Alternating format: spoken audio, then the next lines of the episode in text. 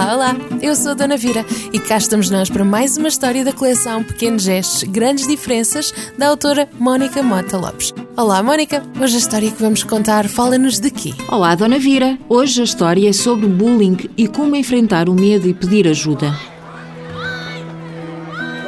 Pedro chorava sozinho, todos os dias. A vergonha e o medo paralisavam-no e não contava a ninguém o que se passava. Ele vivia em estado de alerta constante, sempre à espera do que poderia acontecer. Pedro era baixo, magro e muito tímido. Falava pouco e preferia ficar sozinho a um canto a ler do que a correr pelos corredores da escola. Os colegas de turma sabiam o que se passava, mas não abriam a boca com medo de represálias. Em casa, nem sempre havia tempo para se sentarem todos juntos à mesa a conversar. Por isso, Pedro sofria sozinho num silêncio cada vez mais doloroso. Habitualmente, Pedro era um aluno com boas notas e um comportamento sem grandes sobressaltos, mas a nostalgia que sentia começava a deixá-lo cada vez mais fraco e acabou por adoecer. Como a febre teimava em não baixar, a mãe levou Pedro ao médico. Na consulta, para além da febre, o médico não conseguiu perceber mais nenhum sintoma e, por precaução, mandou-o fazer uma data de exames. Os resultados vieram todos normais, mas o corpo do Pedro não apresentava sinais de melhoras. Deitado na cama, a sentir-se cada vez pior, Pedro encolhia-se ao som das memórias de maus tratos e insultos que passava na escola. Preocupados, os pais decidiram sentar-se junto à cama e tentar conversar com ele. Tu estás doente, Pedro, e nós achamos que é por dentro, disse a mãe.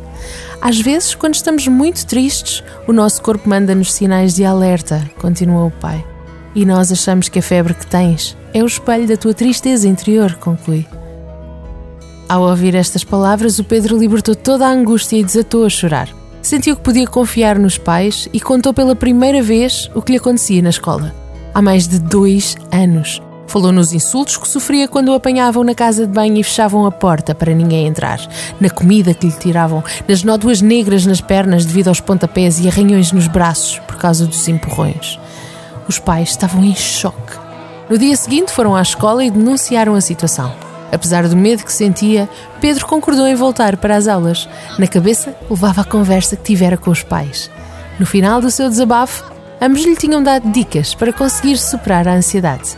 Lembra-te, filho, tu és mais forte do que pensas. Se alguém te fizer mal, dirige-te a um professor ou a um funcionário. Eles estão lá para vos proteger e ajudar. E nunca, mas nunca, deixes que os outros te façam mal. Tu és especial e mereces ser feliz. No início não foi fácil, mas Pedro começou a perceber que depois de ter falado no assunto, o medo começou a desaparecer e os colegas rapidamente se uniram para o proteger. Pedro tornou-se no embaixador da coragem. Falava com as várias turmas sobre a capacidade que cada um de nós tem para ser feliz e que ninguém podia abalar isso. Em cada discurso lembrava que o medo ganha maior dimensão quando é silencioso e para o fazer desaparecer é preciso soltá-lo nas palavras. Aos poucos, a força interior de Pedro tomou conta dele e a alegria era notória. Sentia-se confiante, capaz e merecedor de respeito percebia que ninguém o podia abalar, porque o bem-estar pessoal dependia dele e não dos outros. Ir para a escola passou a ser um enorme prazer. Os professores pediam-lhe para contar a sua história aos alunos mais novos e os colegas sentiam-se todos orgulhosos por terem um amigo tão especial. Lembra-te sempre que tu és forte e capaz. Ninguém tem o direito de te fazer sentir inútil e fraco. Usa a tua força interior e não permitas que te deixem triste.